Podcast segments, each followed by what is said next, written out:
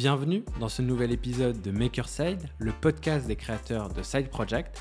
Toutes les deux semaines, je pars à leur rencontre pour comprendre comment ils se sont lancés en parallèle de leur job, mais surtout pour décortiquer leur projet. De la création du produit jusqu'au premier client, on vous donne toutes les clés pour vous lancer rapidement en parallèle de votre activité. Je suis Amine Boissoun, le cofondateur du Samedi Club, la communauté des créateurs de Side Project. Pour nous rejoindre, rendez-vous sur samedi.club.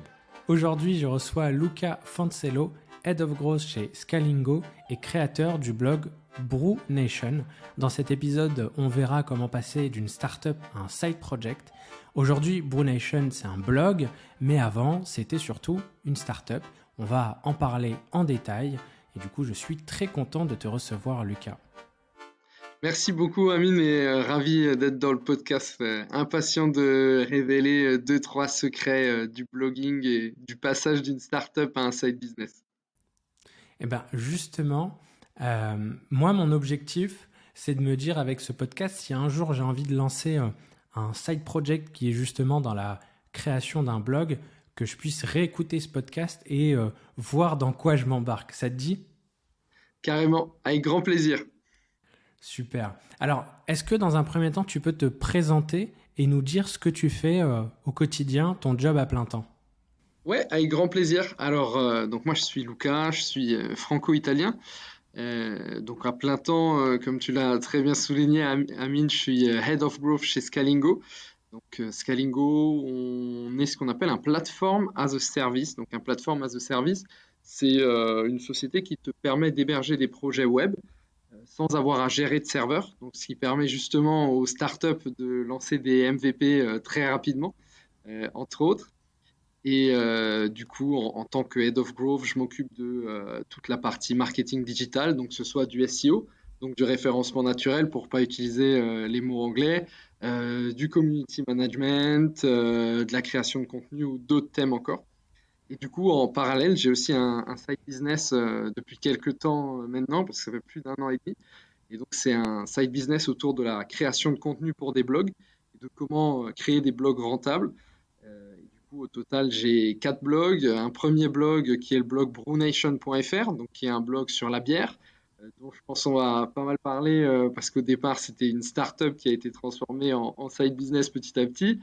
Euh, j'ai un deuxième blog que j'ai créé un peu plus récemment qui est un blog sur le jean, mrgoodjean.com. Donc j'espère Amine que tu ne seras pas obligé de mettre moins de 18 ans pour, pour ce podcast.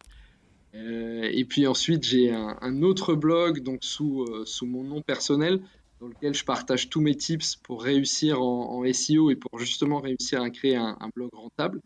Euh, et en parallèle, j'ai un, dernier blog dont je suis peut-être un, petit peu moins fier euh, parce que j'ai pas réussi à le pousser très loin. Et je, pense qu'on pourra entrer euh, en détail tout à l'heure sur le, pourquoi du comment. Et du coup, ce dernier blog, c'est un, blog sur, les chaussettes et, les chaussettes fantasy, qui était au départ un test SEO. Euh, et du coup, je pense que j'en ai tiré pas mal d'enseignements, donc euh, je pourrais te, raconter un petit peu et j'espère que ça servira à, tous ceux qui écouteront le podcast. J'en suis sûr. Et on voit que tu as, pas mal quand même de, projets de, de, side business. Euh, comment est-ce que tu fais, et d'ailleurs, je, connais un peu la question, enfin la réponse, mais comment est-ce que tu fais toi pour t'organiser et bien définir les moments où tu bosses sur tes side projects et le moment où tu es sur ton job? C'est une, très bonne question, hein, surtout que dès que tu, commences un petit peu à, faire des side projects, tu es obligé d'être vachement organisé. Euh, parce que voilà, dans, la journée et surtout, moi qui suis quand même sur un poste euh, où il y a pas mal de, responsabilités, il faut que je sois euh, focus et, il faut être là pour, ton, pour ton, job là, ton job à plein temps. et, justement, c'est assez intéressant cette question parce que si tu veux, au début, quand j'ai commencé, j'étais très mal organisé. Euh, je savais pas du tout comment faire euh, et j'avais un, autre job à l'époque. Donc j'étais, euh, je travaillais chez Skyscanner, qui est un comparateur de vol. Et là-bas justement, je travaillais en, SEO. Après, je créais pas de contenu directement, mais je gérais des freelances qui créaient du contenu pour Skyscanner. Et du coup, si tu veux, à un moment quand j'ai commencé à me dire voilà, j'aimerais bien relancer un peu, reprendre ce blog autour de la bière, parce que j'avais déjà le nom de domaine de l'époque de ma startup. Et du coup, à l'époque, je me suis dit, OK, bah, je, vais, je, vais, je vais faire mes articles, je vais faire un petit plan d'articles. Tu vois, j'avais une trentaine d'idées d'articles en tête. J'avais un petit peu commencé à développer une méthode pour le faire. Je pense qu'on pourra rentrer en détail après. Et en fait, il se trouve que les, trois premiers mois, j'ai écrit un article. Euh, et euh, j'avais pas, euh, j'avais pas d'organisation, j'avais pas de période spécifique pour écrire. Je m'étais juste dit, ben, dès que j'ai un petit peu de temps, j'écris. Et en fait, avec le recul, j'ai assez vite remarqué que ça marchait pas du tout. Et au bout de trois mois, je me suis dit, ok, à ce rythme-là, à la fin de l'année, j'ai quatre articles de blog et il y a personne sur mon blog et j'aurais complètement échoué un peu une deuxième fois. Euh, et du coup, je me suis dit, OK, il faut que je mette en place une vraie organisation. Ce que j'ai mis en place, c'est de me dire que euh, chaque jour, avant d'aller au, travail, je vais me réveiller une heure plus tôt et je vais consacrer une heure tous les matins à ce side business ou euh, à ce projet perso ou à cette activité en plus. Et du coup, en parallèle, assez vite, j'ai remarqué que cette heure, j'ai assez vite réfléchi. En fait, quand tu es un blog, ce qui te rapporte de l'argent, ce qui te rapporte du trafic, le centre de ton activité, ça doit être de créer le contenu. C'est ton premier focus. Et donc, je me suis dit, OK, ben, cette heure tous les matins, euh, elle est consacrée euh, pas à lire mes mails pour vérifier si on m'a pas demandé un partenariat ou autre. Non, cette heure tous les matins, elle est consacrée à l'écriture. C'est-à-dire que je vais me réveiller une heure plus tôt. Euh, je vais boire un café quand même parce que voilà, il faut un peu profiter de la vie. mais derrière, je vais vraiment concentrer une heure, pas d'email, pas autre chose à l'écriture. Et une fois que cette heure est, finie, euh, c'est vraiment une heure de deep work où je suis super concentré. Euh, je passe à autre chose et là, je vais me consacrer, euh, je vais prendre une, petite pause. En général, le temps d'aller au boulot, voilà, il te faut 20 minutes à pied ou un peu plus en transport hein, selon l'endroit où, tu habites. Et du coup, après, de côté et je me concentre, à, à 100% sur mon job. D'accord. Et euh, d'ailleurs, c'est assez, c'est pas que c'est assez rare, mais euh, il y a pas longtemps, j'ai fait un petit sondage sur mon profil LinkedIn, et euh, c'est vrai que je posais la question à quel moment vous bossez sur vos side project, et c'est vrai que la réponse le matin avant de commencer, c'est une des réponses qui a obtenu le moins de, enfin, le moins de choix dans, dans le sondage. C'est peut-être au fait qu'on n'a pas forcément l'habitude. Toi, comment est-ce que ça se fait que tu aies choisi ce moment-là de productivité tôt le matin? Il y a aussi le sujet euh, de la morning routine dans lequel on va, on va euh, parler de ces sujets-là et de se dire on va se réveiller. Est-ce que tu, rejoins un peu ce thème-là? Ou est-ce que c'est c'est euh, le moment où toi tu préfères bosser parce que tu te sens plus productif? alors c'est assez marrant parce que le livre Morning Routine, je l'ai lu quand ça faisait déjà un an que j'avais mis en place cette, cette routine veux, moi je suis passé par des phases de test. Donc j'ai commencé effectivement une première phase où je me suis dit, euh, je vais rentrer du boulot et directement je vais consacrer une heure à l'écriture. Euh, mais sauf que du coup, euh, tu rentres d'une journée de travail où si tu as un travail qui est un minimum exigeant, si tu as déjà été devant un ordinateur toute la journée, ça t'a demandé une grande partie de ta concentration et du coup tu arrives le soir et c'est difficile de remettre encore de l'énergie. Et pourtant, euh, euh, à l'époque, je finissais assez tôt. Mes journées, euh, en général, aux alentours de 17 heures, j'avais fini le travail. Donc, effectivement, tu aurais pu te dire, tu peux placer une heure en plus le soir. mais il se trouve que très souvent, j'avais du mal à le faire, j'avais du mal à avoir une vraie concentration.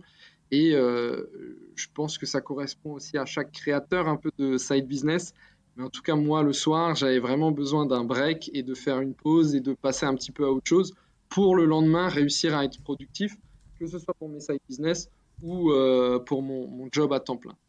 Et du coup, euh, à un moment, j'ai regardé des youtubeurs américains euh, un petit peu sur YouTube du, coup, et j'ai remarqué assez vite que tu as quand même beaucoup d'entre eux qui te conseillent de te réveiller le matin un petit peu plus tôt et d'essayer de le, de, le, consacrer à quelque chose.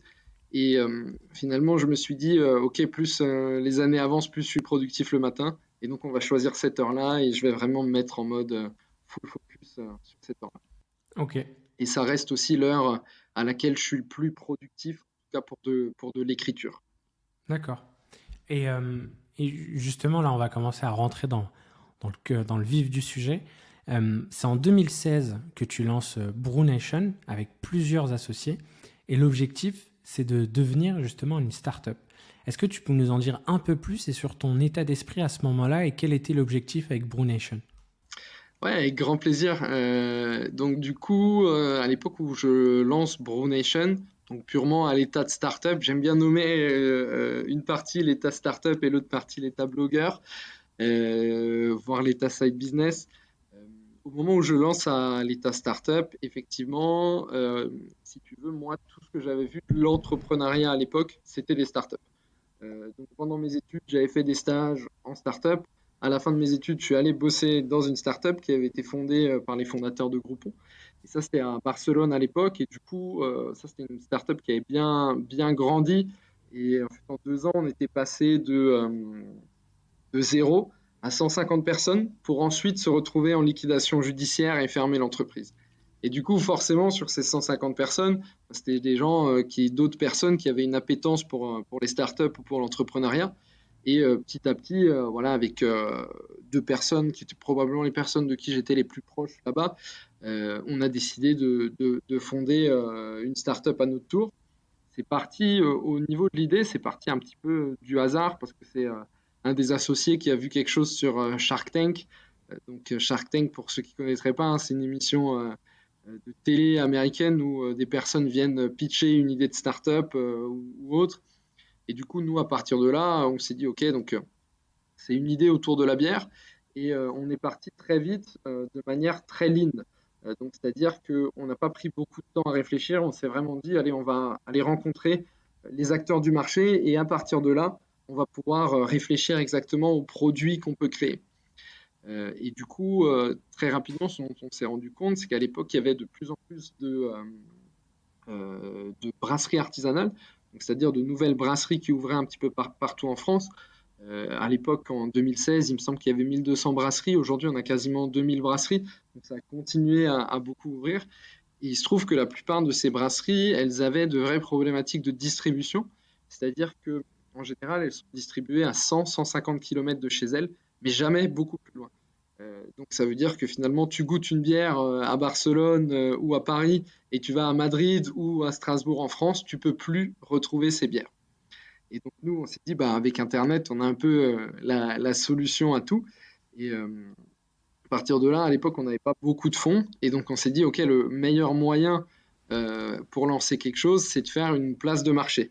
Et donc on s'est dit, on va un petit peu inventer quelque chose de nouveau. C'était vraiment notre vision d'inventer un nouveau modèle de distribution la bière artisanale.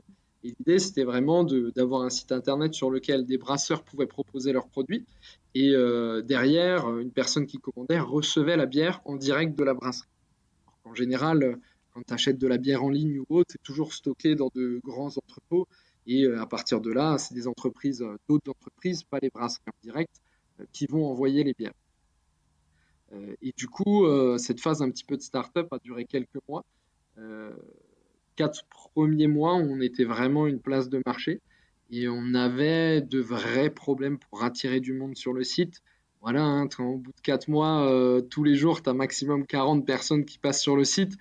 Euh, c'est assez compliqué de, suivre. Et en plus, sur le peu de personnes qui passent sur le site, bah, tu as des amis, euh, tu as, de la famille. Et puis, en plus, ton site ne convertit quasiment pas du tout. Quoi.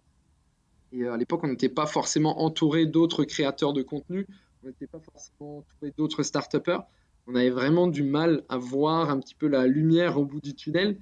Et au bout d'un moment, on s'est dit, euh, OK, euh, là, on, arrive vraiment au bout de nos fonds, au, bout de quatre mois. Hein. on était vraiment full time sur le projet, pas du tout un side project. Et on s'est dit, OK, on, va un petit peu pivoter et on va aller voir des professionnels. Et pareil, on y est allé, tu vois, en mode très lean, on ne s'est pas forcément posé beaucoup de questions. On est allé toquer euh, dans les 4-5 bars euh, près de chez nous, euh, dans notre petite ville à côté de Colmar. On n'était même pas dans une grande ville en France en plus, donc c'était vachement compliqué. et du coup, à partir de là, on a commencé un petit peu à, à, changer de modèle et à vendre plus dans les bars, tout en gardant la place de marché en parallèle. Et en plus de ça, au bout d'un moment, on a encore lancé un autre produit qui était une box bière. Au départ, on était trois associés, on est passé à deux au bout d'un moment, et du coup, on était deux, associés sur trois produits différents qui prenaient énormément de temps. Et justement, c'est un, des grands apprentissages de mon époque startup et que j'ai plus reproduit après euh, quand j'ai créé du contenu. c'est qu'on a fait beaucoup trop de choses et on a manqué de, de focus. On s'est jamais vraiment demandé à, tu vois, au début de la journée, qu'est-ce qui a le plus d'impact aujourd'hui? Qu'est-ce qu'on peut faire qui va avoir le plus d'impact sur notre startup? Et du coup, on a fait plein de choses, mais on n'a rien vraiment fait bien. Et euh, au bout de deux ans, alors même si on, des litres de bière, on, en a vendu malgré tout, hein, on faisait quand même rentrer un petit peu d'argent, mais ça suffisait euh, voilà, à, vivoter. C'était très difficile euh, de, passer à temps plein. Et surtout, plus le temps avançait, plus moi et mon associé, on commençait à ne plus apprécier ce qu'on faisait de nos journées. parce que voilà, aller toquer dans tous les bars en cold calling, comme on dit en anglais, c'est pas forcément la tâche euh, la, plus la plus divertissante.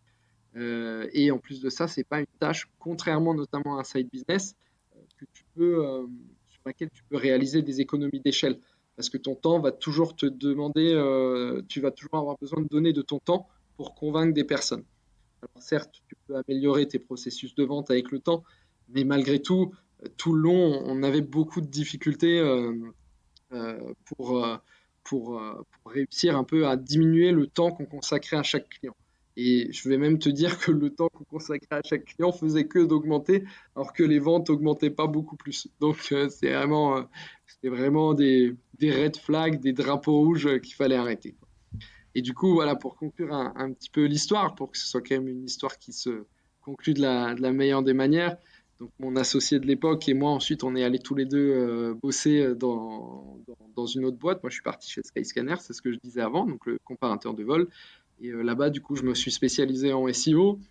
Et j'ai découvert qu'en fait, Skyscanner travaillait avec beaucoup de blogueurs qui, eux, touchaient des revenus de Skyscanner lorsqu'ils envoyaient des personnes directement chez Skyscanner. Et je me suis rendu compte que tu avais des blogueurs qui ne venaient même pas du monde du marketing, qui ne connaissaient rien au SEO, donc il n'y avait même pas forcément les connaissances que tu vas avoir euh, quand tu fais euh, du marketing digital, et euh, qui arrivaient facilement à se tirer des revenus simplement à partir du blogging. Alors certains sont influenceurs en plus, hein, il y a plein d'autres side business que tu peux développer à côté. Et du coup, à l'époque, il me restait encore trois mois sur le nom de domaine brunation.fr, donc de, de, la startup. Je me suis dit, bon, ok, je vais prolonger ces trois mois du nom de domaine, je vais prendre un an en plus et puis, euh, je vais travailler dessus et je vais tout faire pour appliquer ce que j'apprends chez Skyscanner sur un blog et voir jusqu'où euh, ça peut m'amener et est-ce que ça peut me générer euh, des revenus en parallèle. D'accord. Et du coup, après, voilà, ça a plutôt bien marché puisqu'on en est là aujourd'hui à en discuter sur le podcast. Bah, carrément. Mais justement, j'ai envie d'en savoir plus concrètement parce que justement, vous avez développé au début ce projet à trois. Donc, vous aviez un nom et un nom de domaine aussi après vous étiez plus que deux. Comment ça se passe à la fin, euh, justement, où il y a ces, euh, ce nom de domaine qui reste, cette marque que vous avez créée? T'en discutes avec, euh, bah, du coup, ton cofondateur sur, sur est-ce que tu peux récupérer, est-ce que tu peux continuer avec ce nom-là? Oui, on a, discuté. Alors, il faut savoir que le premier cofondateur, il est parti assez tôt dans l'aventure, au bout de quatre mois. Donc, au moment où on est passé euh, un petit peu, euh, on a, au moment où on a commencé à vendre de la bière chez des professionnels, euh, voilà, pour différentes, différentes raisons. Disons qu'au final, on se rendait compte que ce qu'on voulait de l'entreprise et notre vision de l'entreprise n'était pas la même. et après, bien sûr, hein, le, moment où tu te sépares un peu d'un associé est toujours difficile. Euh, il faut réussir à, se mettre d'accord. Très souvent, au moment où ça arrive, c'est souvent euh, presque trop tard. Donc la confiance est un peu rompue euh, entre les associés. mais du coup, cette personne est, partie assez tôt dans l'aventure, on va dire. Et la deuxième personne, donc mon deuxième associé, qui est resté jusqu'au bout. effectivement, avec lui, je lui en ai parlé. Et alors, c'est arrivé, je pense, déjà trois ou quatre mois euh, après qu'on ait fermé euh, l'entreprise à l'état startup, encore une fois.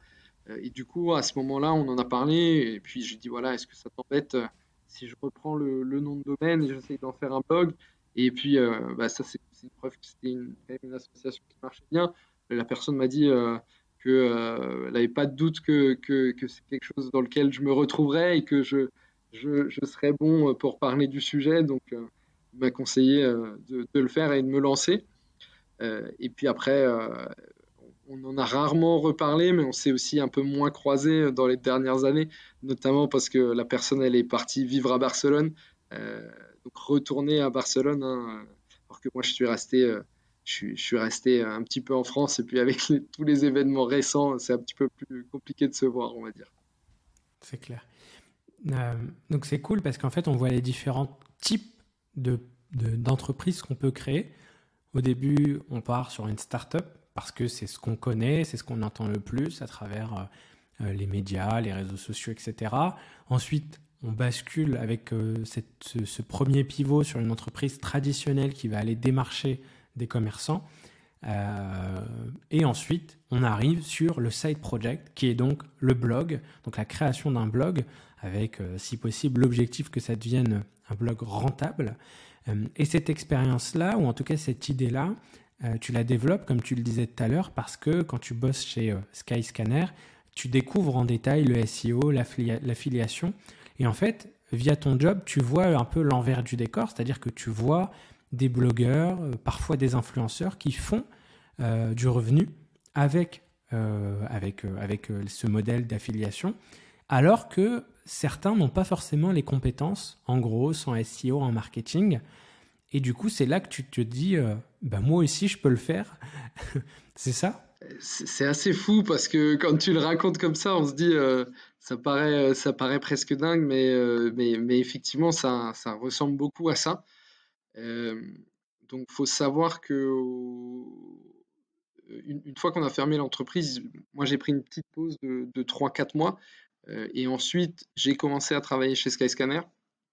Et une fois arrivé chez Skyscanner, euh, je me suis assez vite effectivement retrouvé au contact d'autres blogueurs ou de personnes qui dans l'entreprise faisaient du SEO, hein, puisque petit à petit c'est sur ce poste-là que je me suis spécialisé. Euh, et c'est vraiment comme ça, en fait, que je me suis rendu compte euh, qu'il y avait ces possibilités. Euh, et tu sais, je vais dire aussi, je pense qu'il y a un, un petit peu de d'orgueil peut-être dans le sens où voilà, tu repars d'un échec entrepreneurial et tu te dis ok, qu'est-ce que je peux faire pour, pour avancer, pour, pour un petit peu me, me remettre de tout ça et, voir ce que ça va donner quoi.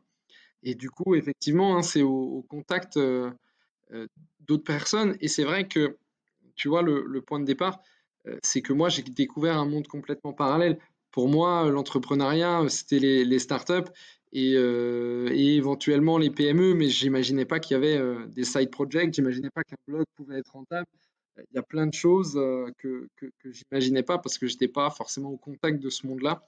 Et l'arrivée chez, chez Skyscanner m'a fait vraiment me rendre compte que ce monde-là existait et que euh, il pouvait euh, correspondre un petit peu à, ma vision aussi de, l'entrepreneuriat.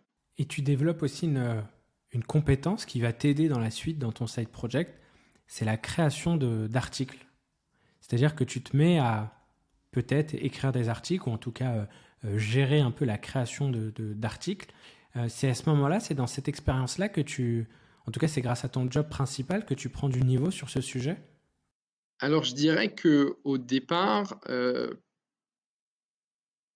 plus que purement sur la création d'articles, c'est dans mon job principal, effectivement, que je prends du, galon et du niveau sur la partie purement euh, SEO, hein, donc Search Engine Optimization.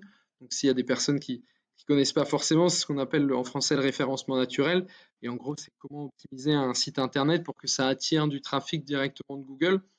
Euh, et ça, c'est vrai que c'est une, compétence que j'ai vraiment appris et acquéri lorsque j'étais euh, dans mon job à temps plein, donc chez, chez, Skyscanner, donc le comparateur de vol en l'occurrence.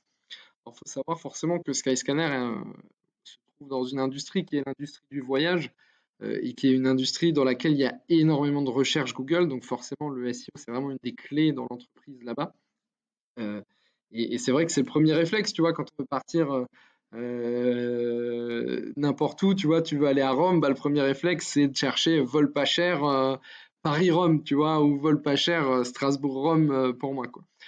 et donc, à, partir de là, voilà, j'ai un petit peu développé cette compétence. Et il faut savoir qu'à l'époque de Brunation Startup, j'avais déjà écrit quelques articles de blogging parce que ce sujet m'intéressait. Et du coup, j'avais commencé à me renseigner. J'avais suivi un peu quelques experts américains, hein, donc que ce soit Neil Patel ou Brian Dean, qui sont un peu les gros experts SEO américains. Et du coup, j'avais commencé à rédiger du contenu, mais le problème, c'est que j'étais vraiment seul dans cette rédaction de contenu.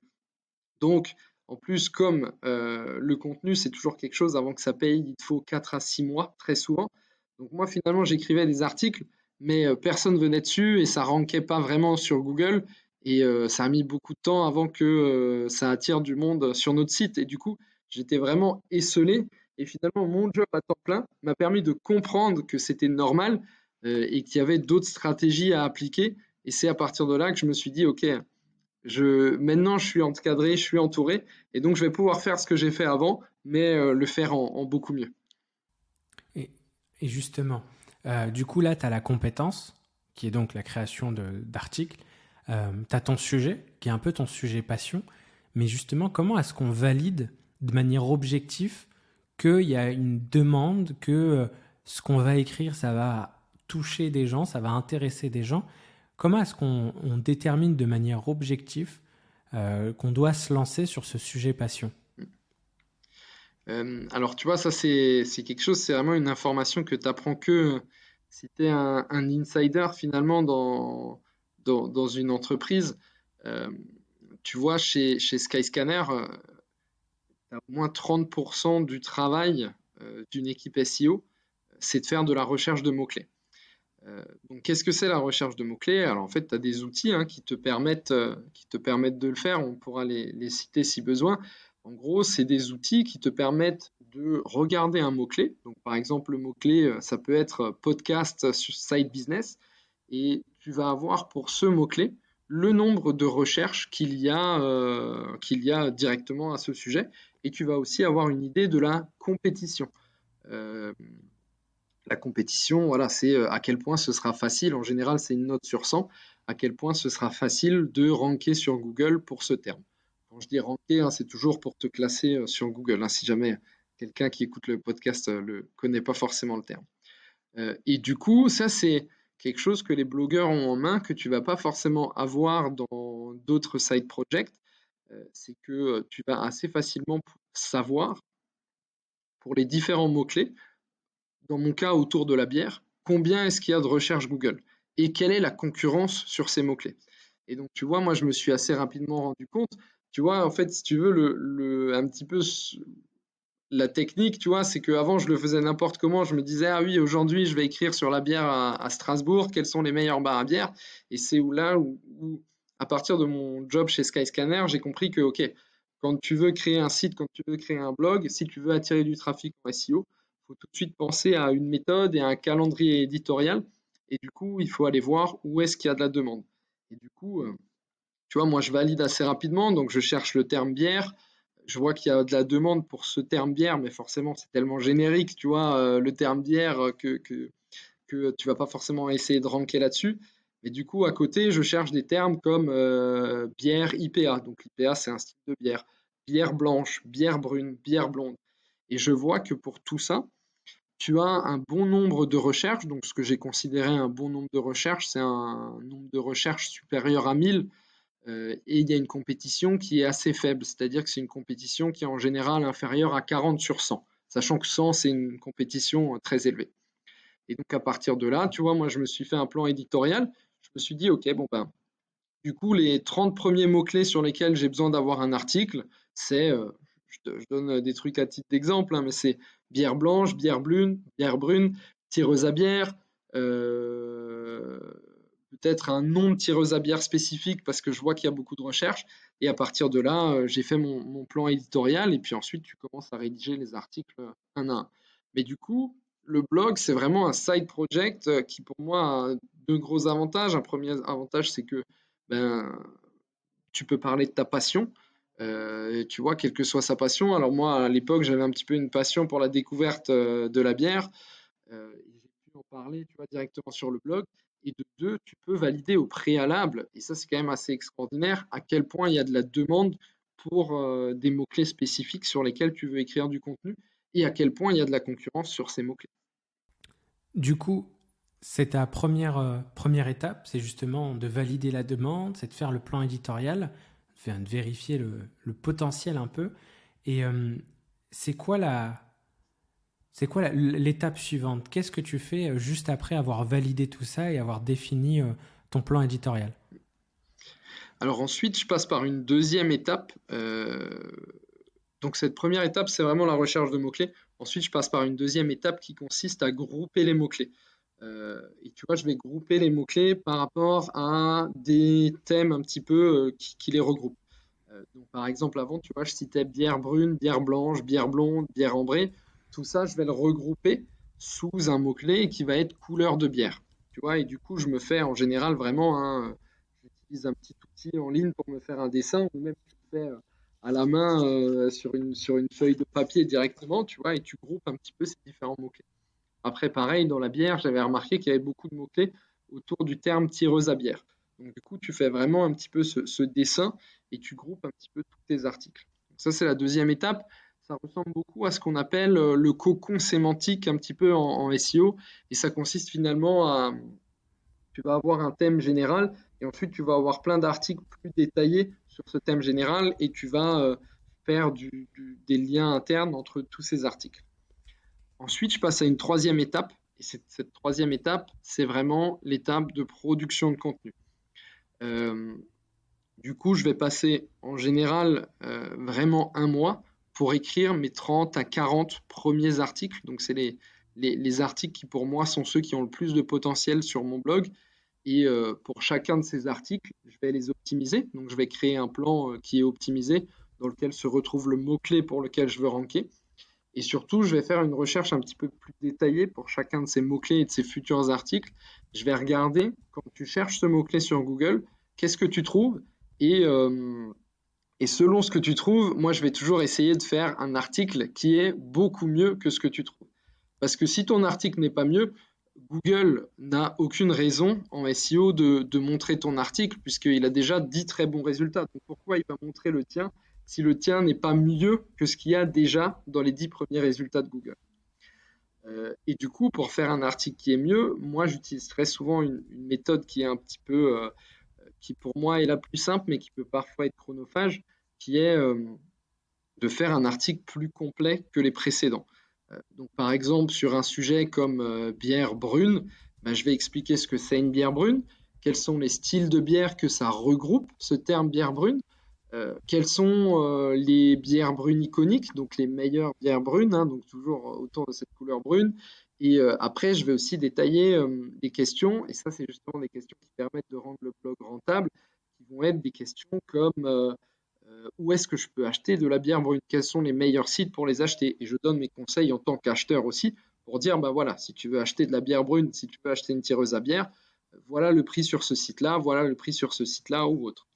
Et du coup, à partir de là, comme j'ai un article plus complet, bah, petit à petit, ça me permet de gravir les échelons Google et ça, c'est un petit peu peut-être le défaut de ce side project autour du blogging, c'est que c'est quand même quelque chose qui prend du temps, au moins six mois avant de te rapporter des revenus, euh, des revenus complémentaires à ton activité. Euh, mais en revanche, tu vas commencer à, petit à petit gravir les échelons. Et une fois que tu es en haut, ça, devient, ça te demande de moins en moins de temps et ça devient de plus en plus difficile de, de t'y déloger parce que forcément, l'investissement en temps que les prochains vont devoir consacrer est beaucoup plus long vu que toi, tu t'es, vraiment concentré pour faire un article ultra complet au départ. D'accord. Donc, on a, on a à peu près euh, les étapes. Euh, tu disais des choses très importantes. Au début, tu te consacres quand même à peu près un article par jour, si j'ai bien compris, pendant un mois. alors, ouais, t'es, t'es, pas loin, t'es, pas loin de la vérité. alors, finalement, cette technique d'un article par jour, euh, je l'ai mise en place pour mon autre blog, Mr. Good Gin, euh, donc, qui est un blog sur le gin, hein, comme j'en discutais avant. Et si tu veux, l'idée de ce blog, c'était de me dire, euh, OK, est-ce que je suis capable de créer un blog en un mois? J'ai un mois devant moi. C'était une petite période transitoire entre deux emplois. Et donc, je me suis dit, OK, est-ce que je peux vraiment créer un blog en, en, un mois?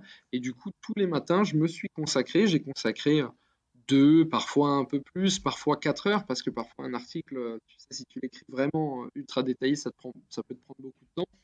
Et du coup, effectivement, pendant un mois, et je trouve que c'est l'idéal, tu vois, d'avoir vraiment cette période où tu te focalises sur le contenu. Euh, et l'avantage, en fait, de le grouper vraiment sur un mois, euh, c'est que ça te permet une, première chose, c'est que le premier article va te prendre 5 heures, 6 heures facile, parce que forcément, même si tu es passionné par le sujet, tu le connais pas encore particulièrement bien. En revanche, le 30e article, tu as un nombre de connaissances que tu peux utiliser qui provient de tes premiers articles. Et du coup, tu gagnes beaucoup de temps à les rédiger et arrives, euh, tu, vois, moi parfois, euh, sur certains sujets, comme notamment la bière, euh, j'arrive parfois à, rédiger 1800, 2000 mots en moins de deux heures quasiment. donc du coup, effectivement, ça, je trouve que c'est une, très bonne méthode pour une personne, bien sûr, qui aurait un petit mois de libre ou un petit mois de transition. En revanche, si c'est pas le cas, et d'ailleurs c'est ce qui m'arrive, tu vois, actuellement sur mon blog, sur mon blog personnel, où j'aide justement d'autres personnes avec le content marketing pour créer des blogs et réussir la même chose, que ce soit des startups euh, ou des solopreneurs ou même quelqu'un qui voudrait monter un side project. Actuellement, j'ai un métier qui me demande du temps. Euh, et du coup, par conséquent, j'essaye de, consacrer euh, une heure et demie par jour à l'écriture. Donc ça, c'est ce que je te racontais, hein, vraiment le matin de 7h30 à 9h. Et du coup, 7h30 que je consacre à l'écriture, j'essaye de sortir deux articles par semaine. Euh, fondamentalement, par rapport à Google, il n'y a pas de règle. Euh, c'est pas parce que tu vas sortir 5 articles par semaine ou que tu vas en sortir 2 par semaine que ça va fondamentalement changer quelque chose. La seule différence, c'est que tu vois, moi j'aime bien être full focus sur une partie et après me consacrer à d'autres parties un petit peu euh, du blogging. du coup, si vraiment pendant un mois tu peux te, donner à fond, c'est très bien si c'est pas possible, ben, tu essaies juste de, te fixer, d'écrire vraiment tous les jours. Parce que finalement, c'est cette régularité hein, qui est super importante et qui te permet à un moment de, de voir les résultats qui payent euh, derrière. Justement, on va parler des autres parties du blogging. Et euh, une des parties les plus importantes, c'est aussi euh, bah, le business model de tout ça. Comment est-ce qu'on arrive à rentabiliser le temps passé sur ce projet-là. Mais avant, il y a aussi bah, la communication autour de ce blog-là, parce qu'effectivement, le SEO, c'est un canal d'acquisition euh, assez intéressant, euh, surtout pour ce type de projet. C'est même, même euh, vital, j'ai envie de dire. Mais tu as aussi toi-même d'autres canaux que tu as testés. Tu as testé YouTube, et d'ailleurs, tu fais des vidéos YouTube dans lesquelles tu, tu, tu, tu, fais des tests, tu, tu parles d'un sujet un peu plus en profondeur. et il y a aussi Instagram. Est-ce que tu peux nous expliquer un peu euh, rapidement ton utilisation de YouTube par rapport à, un blog et euh, l'utilisation Instagram? Oui, complètement.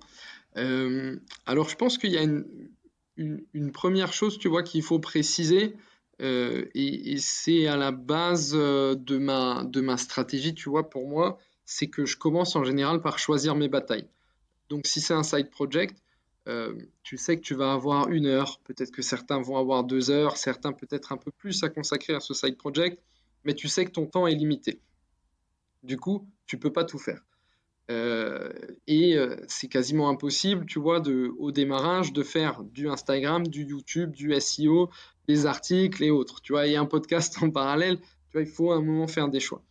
Du coup, moi, je sais que mon avantage comparatif, c'est que je connais quand même bien le SEO je continue à apprendre sur le sujet, je continue à me documenter, mais j'ai quand même de très bonnes bases que j'ai appris euh, dans des boîtes un petit peu qui étaient dans, dans, la Champions League, un petit peu, on va dire, de, ce sujet. Et du coup, je sais qu'au début, je me focus toujours sur cette partie. Et c'est important de le, souligner pour pas forcément que ça décourage des personnes, je pense, tu vois, qui, vont faire un side project et qui commencent vraiment tout, au début à zéro.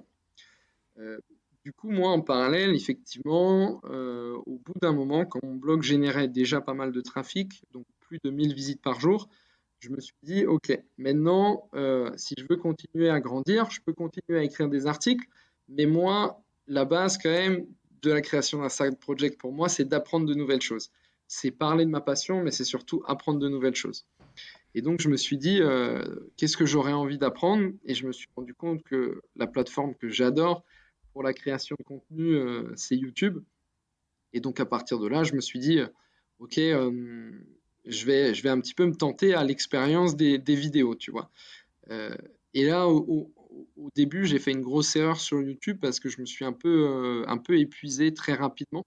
Et c'est pour ça que les vidéos n'ont pas suivi un flow très, très classique, tu vois, à l'opposé de ce qu'il faut faire justement. Euh, et donc en gros, euh, je me suis lancé vraiment euh, sur 4-5 premières vidéos. J'avais pas de formation, j'y connaissais pas grand chose au sujet. Je savais pas monter des vidéos, je savais pas forcément comment m'enregistrer. Et ça fait qu'au bout de 5 vidéos, je me suis vraiment épuisé. et ensuite, entre les 5 premières vidéos et les 4 suivantes, il y a quasiment 6 mois qui ont passé parce que j'arrivais pas vraiment à, m'organiser pour tourner des vidéos YouTube. Mais il faut savoir que au, bout d'un moment, et ça c'est une erreur que j'ai fait au début du blogging, c'est que tu vois, moi j'ai créé un article de blog et c'est tout. Mais en réalité, avec cet article de blog, j'aurais pu faire des dizaines de choses. Euh, parce qu'une fois que tu as déjà le contenu d'un article de blog, bah, tu peux transformer un peu ce contenu et en faire un script pour YouTube. Tu peux transformer un peu ce contenu et euh, le poster sur Twitter. Tu peux transformer un peu ce contenu pour en faire des posts Facebook ou des vidéos. Donc finalement, tu peux un peu travailler euh, tous ces micro-contenus qui vont te permettre d'aller encore plus loin dans l'utilisation d'un article de blog. Au lieu juste d'utiliser un article de blog, tu en fais une dizaine, euh, une dizaine d'autres choses. Et tu peux même, pourquoi pas, poster ton propre article de blog sur euh, LinkedIn, si c'est un sujet sur lequel tu veux un petit peu t'étaler, ou sur d'autres plateformes, que ce soit Medium, voire même, en le modifiant un petit peu, chez d'autres partenaires blogueurs avec qui tu aurais envie de faire un échange d'articles.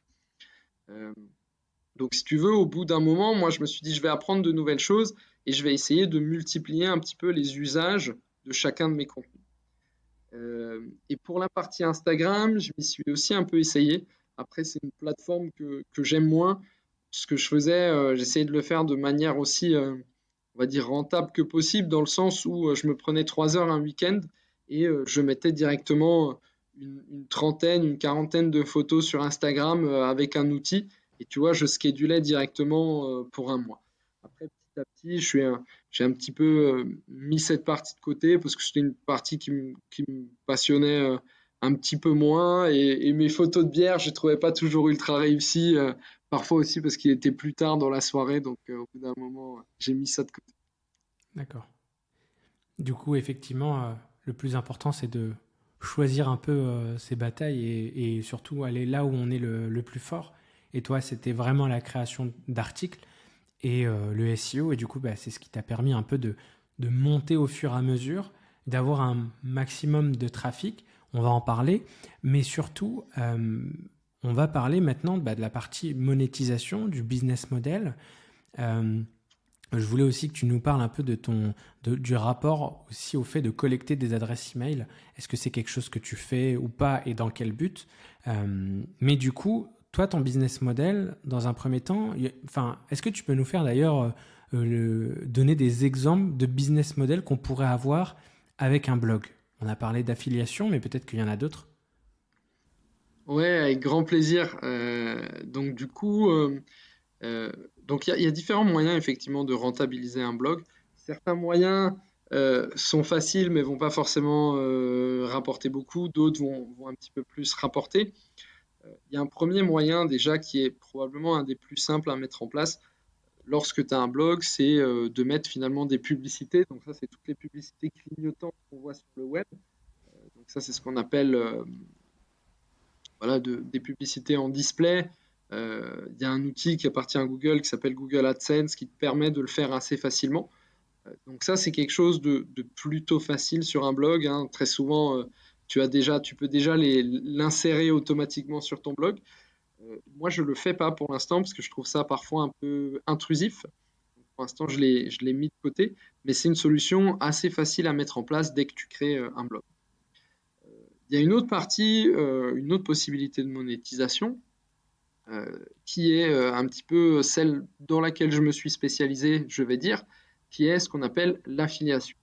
Donc le concept de l'affiliation, il est tout simple. Donc c'est en gros euh, quelqu'un euh, tu vas faire des partenariats avec d'autres marques qui vont par exemple vendre de la bière dans mon cas ou vendre des objets autour de la bière.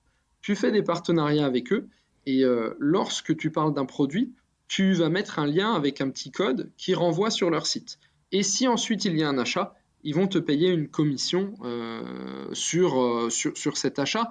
Alors cette commission, elle peut varier. Alors euh, si tu travailles avec un, géant comme Amazon, hein, forcément la, commission est, un peu plus basse. D'un côté, c'est aussi des sites qui convertissent bien.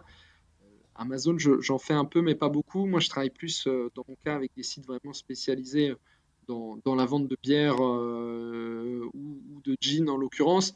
Mais euh, il faut savoir qu'il y a des plateformes. Hein, c'est un truc vraiment, c'est pas un truc où tu improvises ton partenariat un à un et que tu vas à la mano. Non, il y a vraiment des plateformes où tu postules et du coup c'est assez facile de mettre ça en place euh, aussi. Tu as d'autres moyens ensuite, quand tu es blogueur, de, gagner de l'argent. Tu as un autre moyen qui est la vente de contenu sponsorisé ça, moi, ça m'est arrivé euh, quelques fois. On m'a contacté, on m'a dit, ben voilà, j'aimerais bien avoir un article sur ton site. Et euh, du coup, euh, ben moi, assez souvent, je me dis, ok, bon, ben, un article sur mon site, ben moi, ça va me prendre deux heures. Donc, du coup, il faut que je le facture. Et puis, voilà ma grille tarifaire. Est-ce que vous êtes d'accord? Et honnêtement, je pense que 60 pour, dans 60% des cas, les personnes acceptent parce que finalement, les sommes par rapport à, ce que ça va te rapporter ensuite ne sont pas grandes. Et en plus, la plupart des blogueurs vont, te, vont te, le demander. Donc, au bout d'un moment, c'est quelque chose qui est, assez clair. En revanche, là-dessus, le petit défaut sur le contenu sponsorisé, c'est que tu n'as pas non plus des milliers de personnes tous les mois qui vont te contacter pour que tu écrives un article sur leur sujet. En parallèle, il y a encore d'autres moyens. Alors, il y a un moyen euh, qui est la vente de produits. Alors, euh, figure-toi que je m'étais un petit peu essayé euh, à un moment. Moi, j'avais vendu des t-shirts autour de la bière. Donc, c'était des t-shirts un, petit peu sympas. Tu vois, il y avait des trucs genre, Good people drink good beer. Il y avait ce genre de choses sur, sur les t-shirts. Et du coup, tu peux le faire assez facilement parce que maintenant, tu as des marques qui te permettent de faire du print on demand. Donc en gros, c'est quand tu as vendu un t-shirt, ben, tu demandes à ce qu'on te l'imprime et puis c'est envoyé directement euh, chez, chez la personne. Euh, voilà, tu as toujours des possibilités de le faire avec des, des marques où ça part euh, de l'autre bout du monde, ce qu'on appelle le, drop, le dropshipping. Moi, c'est pas forcément ce que je préfère. En général, j'essaie de travailler avec des, entreprises françaises quand c'est possible. Et en l'occurrence, pour des t-shirts, ça existe. Après, moi, je m'y étais un peu essayé. J'avais pas forcément, j'ai dû vendre, je crois, trois t-shirts, dont deux à des potes. Donc au bout d'un moment, je me suis dit, bon, c'est juste pas le truc que je sais développer, donc on va passer à autre chose. Mais en tout cas, la vente de produits, euh, c'est possible. Et par exemple, moi, je connais d'autres blogueurs euh, dans la bière qui vendent même leur propre bière très régulièrement. Donc en fait, tous les trois mois, ils vont faire un, brassin avec une brasserie. Donc c'est la brasserie qui va brasser. Et puis ils vont la vendre directement. Et avec ça, ils, vont en vivre. Et je pense qu'il y a plein d'autres idées hein, selon ce que tu fais. Et enfin, il y a un, dernier business model auquel je pense, donc c'est dire quand même le nombre de possibilités que tu as hein, quand tu as un blog et que tu commences à générer du trafic. Euh, c'est ce que les Anglais, euh, ou en anglais, on nomme souvent ça un faux product. Finalement, je pense que tu peux le résumer sur le terme d'une formation, c'est-à-dire que tu vas vendre une formation sur un sujet. Tu as un blog sur la bière, bah pourquoi pas ne, tu pourrais vendre une formation comment brasser ta bière. C'est des possibilités tu as un blog sur euh, le SEO, comme c'est mon cas, euh, tu, peux lancer une formation, euh, générer du trafic avec le SEO. Je vous explique tous mes secrets. Et puis, ça peut être ton cas, je pense, dans n'importe quel type de, blog, que ce soit un blog sur l'art ou encore des dizaines d'autres blogs. Donc voilà un petit peu la, la, myriade de possibilités que tu as quand tu as un blog. Tu en as quelques-uns qui sont faciles à mettre en place je conseille pas de se lancer et de tout mettre en place. Moi, j'aime bien l'affiliation euh, au début parce que c'est assez facile à mettre en place. Ça te permet de discuter avec euh, d'autres personnes du secteur parce que tu vas être obligé de discuter avec les marques avec qui tu travailles, de leur poser quelques questions, de connaître un peu les produits qui marchent et ça te permet de progresser ensuite euh, là-dessus. Et, et, justement, toi, c'est quoi c'est combien est-ce que tu fais avec ton blog actuellement? Et euh, en termes de répartition par rapport aux différents euh, business models qu'on a vus, euh, quelle est la répartition que tu peux avoir grâce à ton blog Brunation? Donc sur le blog, purement le blog sur la bière, hein, donc Brunation. Alors il faut savoir que Brunation, donc c'est, se trouve dans un milieu qui est assez cyclique. Parce qu'on ne sait pas forcément, on ne s'en rend pas forcément compte. En fait, la bière, c'est c'est un produit que tu vas très peu vendre en janvier, février, mars, parce que les gens sortent un peu moins, c'est la fin des fêtes, tout le monde se repose, on offre un peu moins de cadeaux, parce que c'est aussi devenu très souvent un cadeau d'offrir de la bière. Euh, et du coup, ensuite, euh, avril, mai, juin, juillet, août, tous ces mois-là, c'est un petit peu en augmentation jusqu'à novembre, décembre, qui sont euh, les, deux plus gros mois de l'année dans ce marché. Et du coup, les, premiers mois, les petits mois, en général, je fais en, side business, ça génère à peu près 1000 euros par mois. Et ensuite, les gros mois, ça génère entre 2000 et 2500 euros par mois. Sachant que moi, sur euh, mes blogs actuellement, notamment sur BrewNation, euh, je suis à 100% sur de l'affiliation. Euh, n'ai pas d'autres moyens de monétiser. Ce serait bien potentiellement d'en avoir d'autres, par exemple des, formations ou pourquoi pas vendre un produit. Mais actuellement, ce n'est pas ma priorité parce que ma priorité, c'est justement plutôt autour du marketing de contenu et du SEO. Et mon idée maintenant, c'est vraiment de, de partager en fait à d'autres personnes ce que je te raconte euh, ici, parce que je me rends compte que finalement, euh, ça pourrait permettre à, plein d'autres personnes un petit peu d'avoir euh, de, la liberté et puis de, voilà, de, pouvoir un petit peu générer des revenus sur leur passion. Carrément, mais c'est super intéressant. Et de se dire qu'en fait, on peut, on peut avec un blog, parce que tu sais, je pense qu'il y a beaucoup d'a priori sur le blogging, sur, sur l'affiliation, aussi le fait qu'on peut peut se dire que c'est un secteur qui est un peu bouché, enfin c'est un canal d'acquisition un peu bouché, mais finalement, euh, euh, toi, on va dire que c'est un peu un sujet de niche, si je ne me trompe pas, et surtout qu'il n'y a pas énormément de concurrence. Ouais, exactement, tu as, raison, tu vois, euh, sur le sujet vraiment purement bière, hein, donc blog purement sur la bière, francophone en, plus, il y a peut-être une vingtaine de blogs, euh, mais il y a surtout, euh, et, 20 blogs, c'est pas beaucoup en termes de concurrence, mais il y a surtout euh, deux, trois gros blogs finalement. Et il faut savoir aussi que tu as beaucoup de blogs qui sont des personnes qui vont écrire parce qu'elles ont envie d'écrire sur leur passion, parce que ça leur plaît, mais qui derrière vont pas forcément avoir cette idée de d'optimiser pour le SEO, euh, vont pas forcément avoir cette idée un petit peu de rentabiliser leur blog ou autre parce que voilà, c'est pas leur priorité.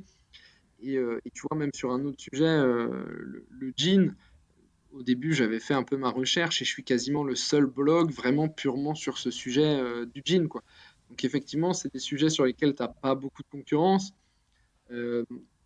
et même sur la concurrence que tu as, c'est pas forcément des personnes qui veulent créer un side project à partir de là. Parfois, c'est juste des personnes qui écrivent pour le plaisir. c'est très bien aussi. Et, et, en plus, en, en, parallèle un peu sur ces, sur ces sujets de niche, tu écris quand même sur une de tes passions.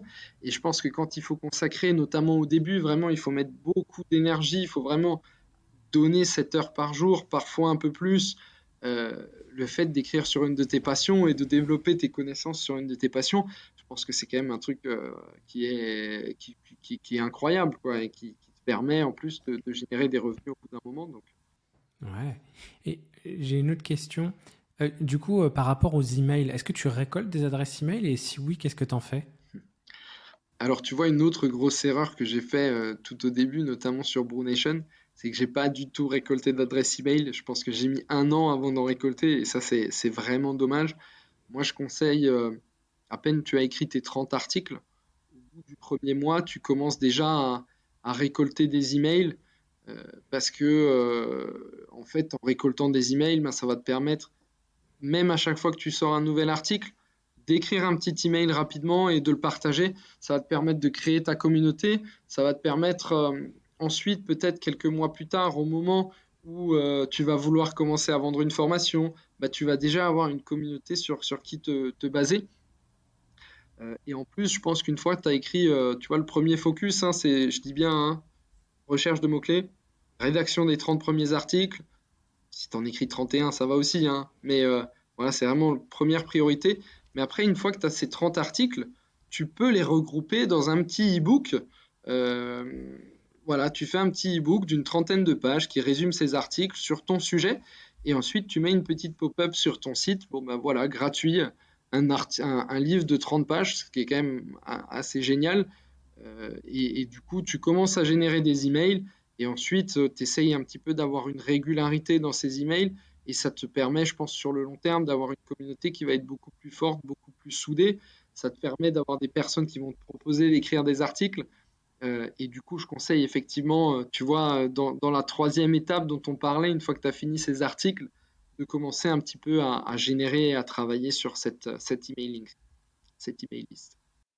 Tu as lancé euh, justement Jean, un, un, blog sur le jean tonique, c'est ça Parce que j'y connais absolument rien.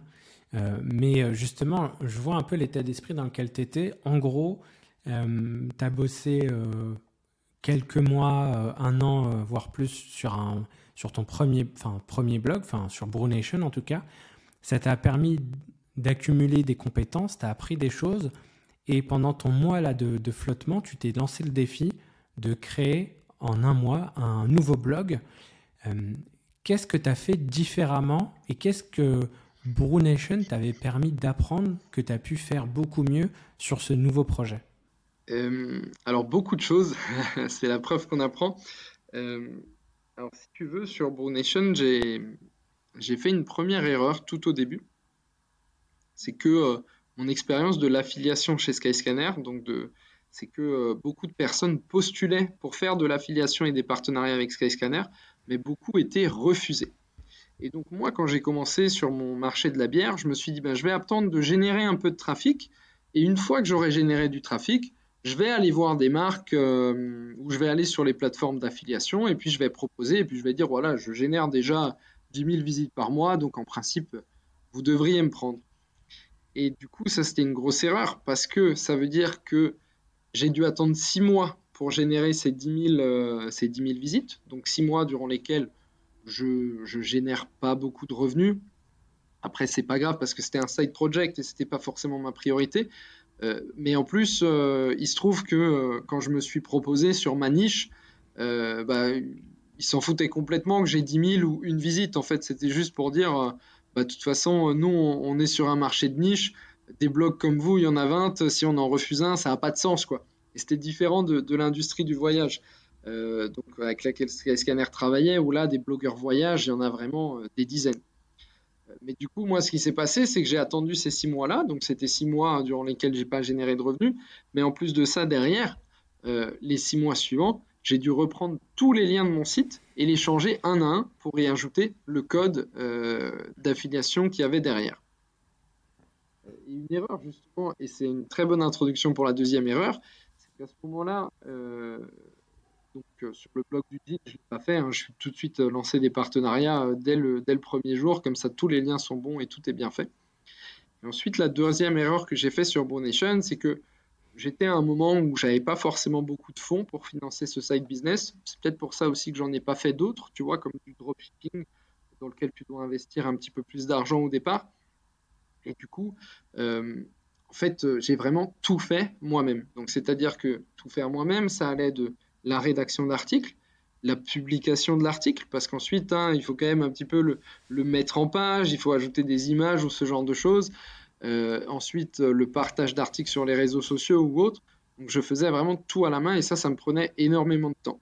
Et à partir du blog sur le jean, je me suis dit, OK, euh, maintenant, il faut que, pour gagner un peu de temps, il faut que je, je me pose vraiment la question de est-ce que ça vaut pas mieux si je peux gagner une heure, de faire faire certaines parties par d'autres personnes euh, Ou est-ce que ça vaut peut-être pas le coup euh, de payer un outil qui va me permettre de faire euh, ce genre de choses?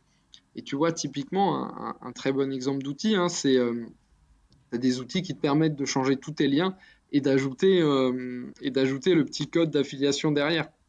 Donc finalement, ça va te coûter 100 euros, mais tu vas gagner 6 heures de ton temps. Et je pense qu'en 6 heures, tu peux largement générer plus qu'une euh, une centaine d'euros euh, de, revenus, que ce soit en écrivant d'autres articles ou en faisant autre chose. Euh, et du coup, ça, je l'ai un petit peu changé à partir du blog sur le jean. J'ai commencé à travailler avec d'autres personnes en freelance qui se chargeaient vraiment de l'édition des articles. donc, c'est-à-dire que moi, je l'écrivais, parce que pour moi, le créateur de contenu, ça doit être vraiment sa priorité, c'est d'écrire du contenu, et c'est ce que je sais le mieux faire. Et du coup, cette autre personne euh, s'occupait ensuite de copier-coller mes articles, de les rendre un petit peu jolis sur WordPress, de, les, de mettre de belles images ou, ce genre de choses. Et c'est vrai aussi qu'à partir de, de Mr. j'ai été un peu moins regardant sur des outils. J'ai vraiment commencé à me poser la question, ok, si cet outil peut me faire gagner une heure de mon temps, euh, est-ce que ça ça vaut pas le coup de, payer cet outil plutôt que de, le faire de le faire moi-même? D'accord. Donc vraiment euh, ce côté euh, investissement finalement, ce qu'on a ce qu'on fait très peu en vrai quand on lance des side projects, surtout quand c'est le premier. et c'est vrai que moi aussi j'ai beaucoup évolué sur ce sujet-là. Et en plus, surtout que nous, on vient du gros, tu vois, où on va essayer, surtout aller essayer de chercher de la croissance. Euh, de manière un peu euh, pirate. Euh, et, du coup, en fait, c'est vrai qu'au fur et à mesure, on a beaucoup évolué sur ces sujets-là, de se dire que finalement, il faut investir, il faut... en fait, il faut tout simplement calculer son taux horaire et de se dire, bah, mon temps vaut mieux que les 15 balles que je peux économiser en faisant ça à la main.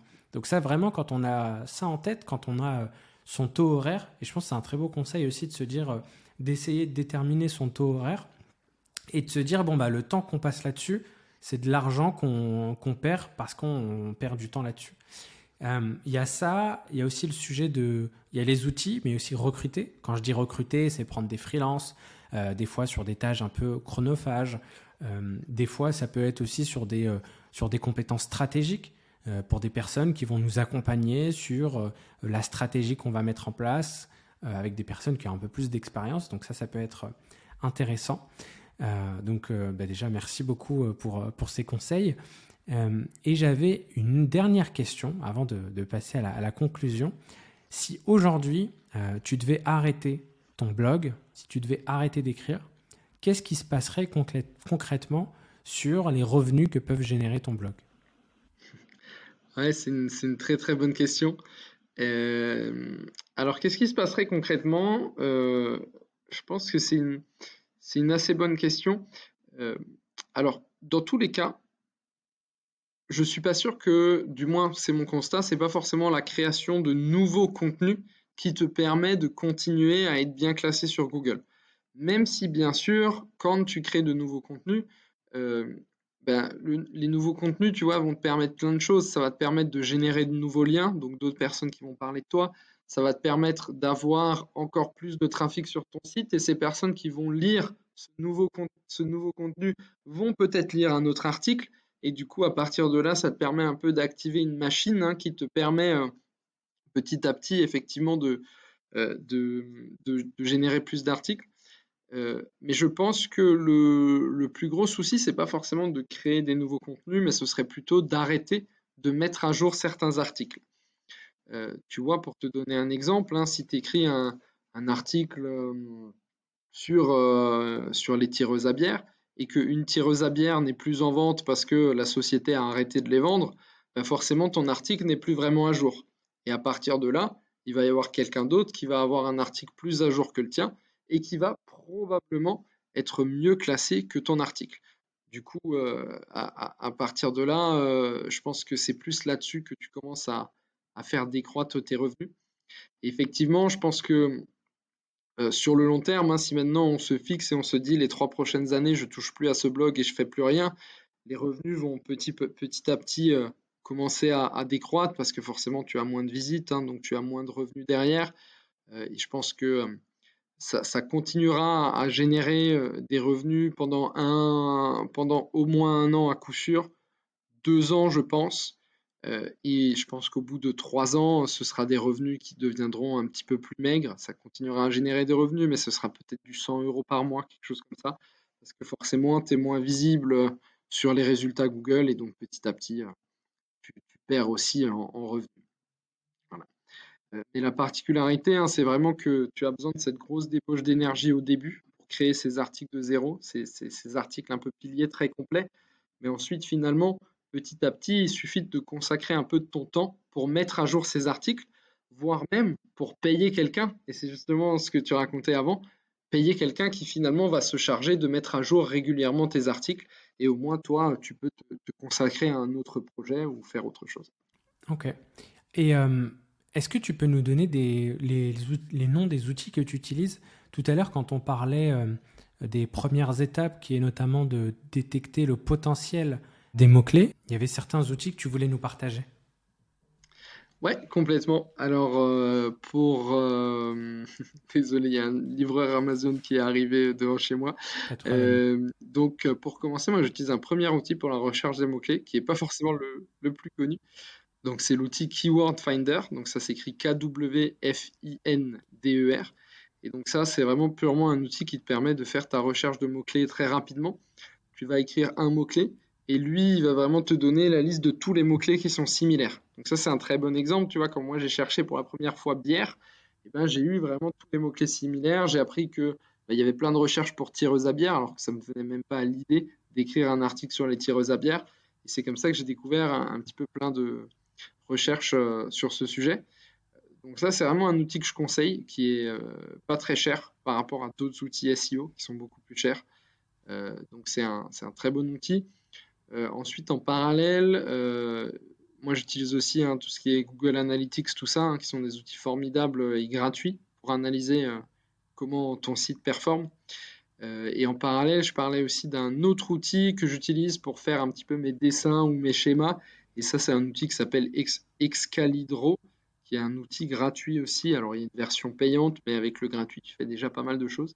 Et y a un autre outil aussi qui est, qui est très pratique. Bon, ça, c'est plus pour faire tes schémas ou tes dessins, mais euh, c'est toujours agréable de, de l'avoir. Lucas, on arrive à la fin euh, de cet euh, épisode. On a appris euh, énormément de choses.